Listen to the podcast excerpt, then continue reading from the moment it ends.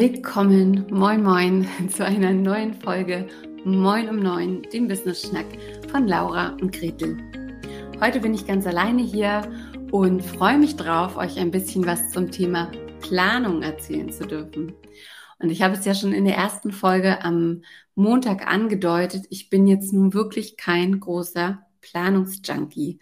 Also ich bin eher so der Mensch, der sagt, ach Mensch, ein bisschen mehr Planung wäre schon schön und ich lasse schon echt ziemlich viel auf mich zukommen, habe aber in den letzten Jahren gemerkt, wie gut es tut, einige Sachen einfach einzuplanen, ähm, von den Dingen nicht überrollt zu werden, sondern zu wissen, was auf mich zukommt und dann auch ganz genau zu wissen, wie viel freie Zeit habe ich eigentlich noch, über die ich vielleicht für einen neuen Kunden verfügen kann. Wie viel Umsatz ist schon fest eingeplant? Ähm, muss ich mich strecken oder bin ich gut, liege ich gut in der Zeit, good on track? Ähm, was meine Ziele angeht. Also von daher möchte ich sagen, bin ich selber ein bekehrter Nichtplaner und möchte jetzt selbiges tun, damit auch ihr anfangt, euer Business zumindest ein bisschen zu planen und damit auch das Gefühl zu haben und das Wissen, ey, ich habe das unter Kontrolle, ich weiß, was da passiert, ich weiß, was die nächsten Schritte sind, ich verzettel mich nicht und ähm, ich springe auch nicht auf jeden FOMO-Zug auf, Ne, Stichwort Fear of Missing Out. Also ich weiß genau, wo mein Fokus liegt. Ich weiß genau, was ich zu tun habe, um meine Ziele zu erreichen. Und ähm, ja, deswegen gucken wir uns heute zusammen das Thema Planung nochmal genauer an. Da die Frage ja oft ist, wie planst du denn eigentlich? Machst du es digital? Machst du es mit ähm, Papier und Stift? Wie oft machst du das? Wie tiefgründig machst du das? Und so weiter und so fort.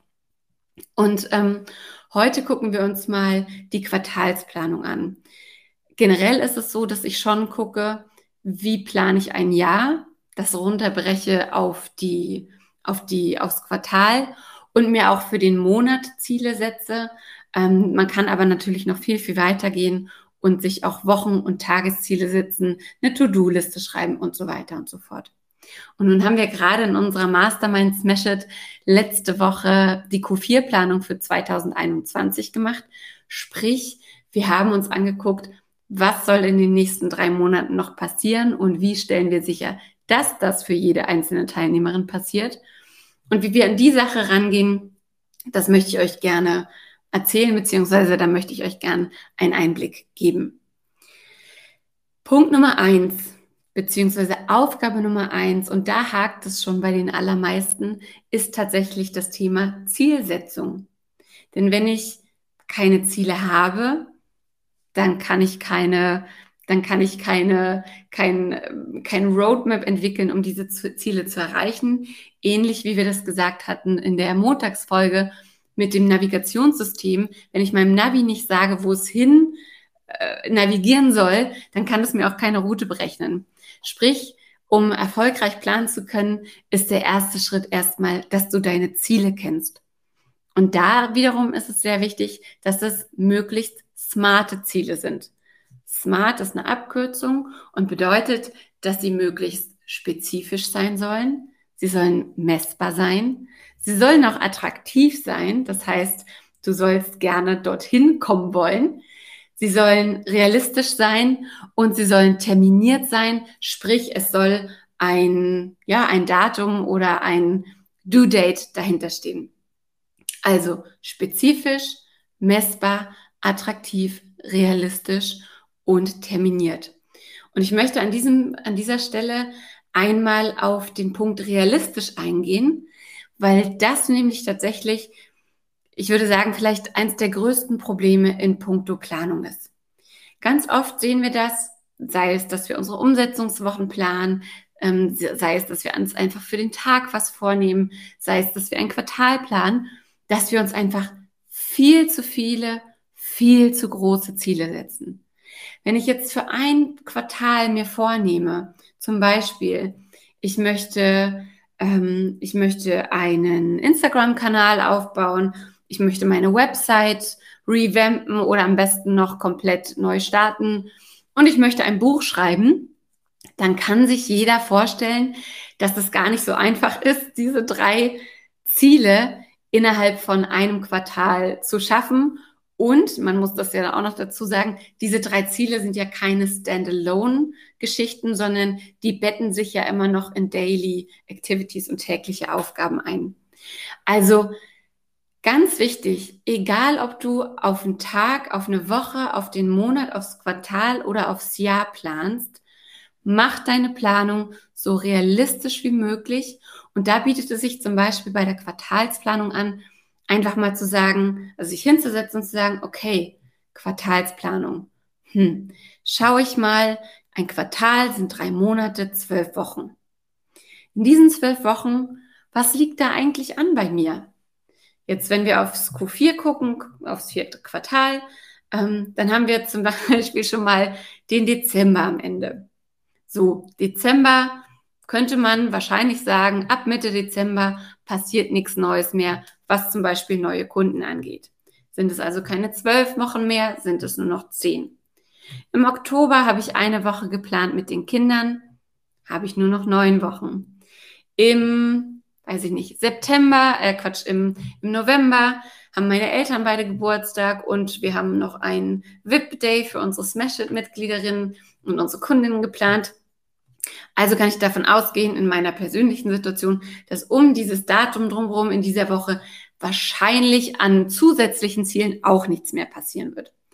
Das heißt, wir sehen von den zwölf Wochen, die ich ursprünglich hatte, habe ich jetzt noch acht zur Verfügung und das hilft uns so ein bisschen, um uns einzunorden und um die ganze Geschichte realistischer zu machen. Wichtig finde ich auch, und ja, ich finde, jede Unternehmerin, jede Selbstständige sollte das auch wichtig finden, dass eines der Ziele, die ihr euch setzt, ein Umsatzziel ist. Sprich, was möchte ich denn in den nächsten zwölf Wochen, drei Monaten, dem nächsten Quartal verdienen? Ne? Wo, woran mache ich das fest, ob ähm, mein Business erfolgreich ist oder nicht? Ich möchte eine unabhängige und selbstständige Unternehmerin sein. Dazu muss ich aber auch selbst in der Lage sein, meine Rechnungen zu bezahlen. Das heißt, eines der Ziele, die ihr euch setzt für ein Quartal, soll und muss bitte ein Umsatzziel sein und scheut euch nicht einfach mal damit anzufangen, sondern überlegt mal, was brauche ich zum Leben? Ähm, was ist mein Wunschziel? Womit könnte ich richtig gut leben? Was möchte ich mir? Was möchte ich anderen gönnen und so weiter? Sondern haben wir sozusagen ein Ziel abgefrühstückt und insgesamt ist es tatsächlich so, dass ihr euch pro Quartal nicht mehr als zwei bis drei große Ziele setzen solltet. Warum? Weil natürlich jedes Ziel noch Unteraufgaben hat, die wir dann, ähm, die wir dann in die jeweiligen Wochen schieben. Das heißt, ich habe ein Ziel, das ist das Umsatzziel, und dann könnte euer zweites Ziel zum Beispiel sein mehr Sichtbarkeit. Euer zweites Ziel könnte sein ähm, mehr Kundenakquise. Euer zweites Ziel könnte sein, Webseite überarbeiten. Also solche, in solchen Größenordnungen darf das sich abspielen. Euer Ziel könnte auch sein, meinen neuen Kurs launchen, ein Online-Programm erstellen, was weiß ich. Genau. Und wenn wir jetzt dann mal reinschauen in ein, in eins dieser Ziele, nehmen wir einfach mal ähm, das Thema Umsatz, weil es auch mein Lieblingsthema ist oder eins meiner Lieblingsthemen ähm, dann haben wir darunter verschiedene Aufgaben. Wenn ich also zum Beispiel sage, hey, ich möchte im vierten Quartal 2021 25.000 Euro Umsatz machen oder machen wir da einfach halber, äh, halt halber mal 30.000 Euro Umsatz draus, dann sind es 10.000 Euro Umsatz pro Monat. Und dann schaue ich, okay, welche konkreten Aufgaben kann ich tun, um dieses Ziel zu erreichen? Und dann setze ich mich erstmal hin und mache eine ganz lange Liste und schreibe auf, ich könnte, ähm, ich könnte die und die Leute von meiner Leadliste anschreiben, ich könnte meinen Online-Kurs nochmal in den Newsletter packen, ich könnte ähm, in verschiedene Podcasts gehen und über meine Angebote sprechen, ich könnte ähm, meine Unternehmenskunden nochmal ansprechen und ähm, schauen oder ehemalige Kunden ansprechen und nochmal schauen, ob, ähm, ob sich da eine Zusammenarbeit ergibt. Das heißt, ich habe so ganz viele unterschiedliche Möglichkeiten, um ähm, mein Ziel zu erreichen. Und wenn ich da diese Liste einmal aufgeschrieben habe, mit allen Punkten, die dazugehören, dann habe ich meistens eine sehr, sehr lange Liste von vielleicht so 10, 15 Punkten. Und das ist natürlich wieder nicht umsetzbar und nicht realistisch, dass ich das alles tue. Im nächsten Schritt gucke ich mir also diese Liste an und überlege mir, was ist die eine Geschichte, the one needle moving activity, die ich machen kann, um mein Ziel, um meinem Ziel so nah wie möglich zu kommen. Und die kreisel ich ein. Habe ich das gemacht, frage ich mich, okay, wenn ich diese eine Aktivität mache, habe ich mein Ziel dann zu 80 Prozent erreicht oder noch nicht? Wenn ich das noch nicht habe, und das ist sehr wahrscheinlich, dann kreisel ich mir die nächste Aktivität ein.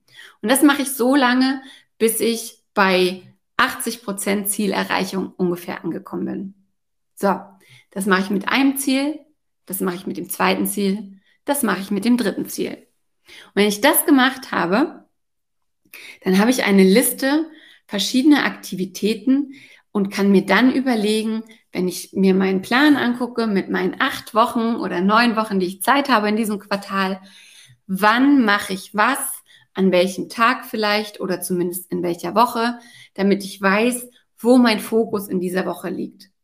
Und um es dann granularer zu machen, gucke ich mir dann am Freitag, dem Ende einer Woche, an, was ist nächste Woche dran. Oh, nächste Woche ist dran, dass ich ähm, die, die Texte schreibe für meine Website oder nächste Woche ist dran, dass ich ähm, meine Leadliste durcharbeite und meine Leads nochmal anspreche. Nächste Woche ist dran, dass ich meine Social Media Planung fürs komplette nächste Quartal mache und fokussiere mich also in der kommenden Woche genau auf das Thema, was mich meinem Ziel näher bringen wird.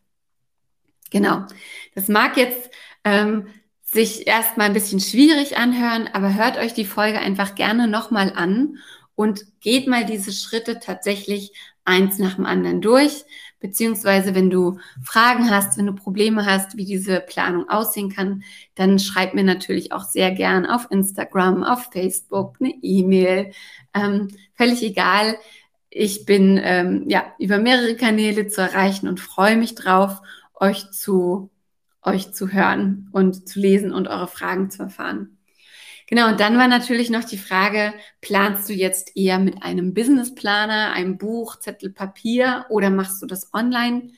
Tatsächlich ist es so, dass ich ähm, zur Planung so eine Mischform nutze aus beidem, dass ich tatsächlich für meine persönliche Planung erstmal oft ein Online-Tool nutze und dort alles eintrage, zurechtschiebe und so weiter und so fort. Und wenn die Planung einmal steht, und nein, sie ist auch bei mir niemals in Stein gemeißelt. Wenn sie einmal steht, dann schreibe ich das alles in meinen Businessplaner und dieser Businessplaner, der begleitet mich tatsächlich das ganze Jahr über und ja, da ist mein ganzes Leben drin. Wenn ich den mal verliere, dann finde ich wahrscheinlich nicht mal den Weg nach Hause. Nein, so hart ist es natürlich nicht. Aber ich möchte euch jetzt zum Ende dieser Folge tatsächlich einfach ermutigen, eure eigene Art und Weise der Planung zu finden. Nicht zu planen ist keine Option. Es komplett perfekt zu machen ist nicht notwendig.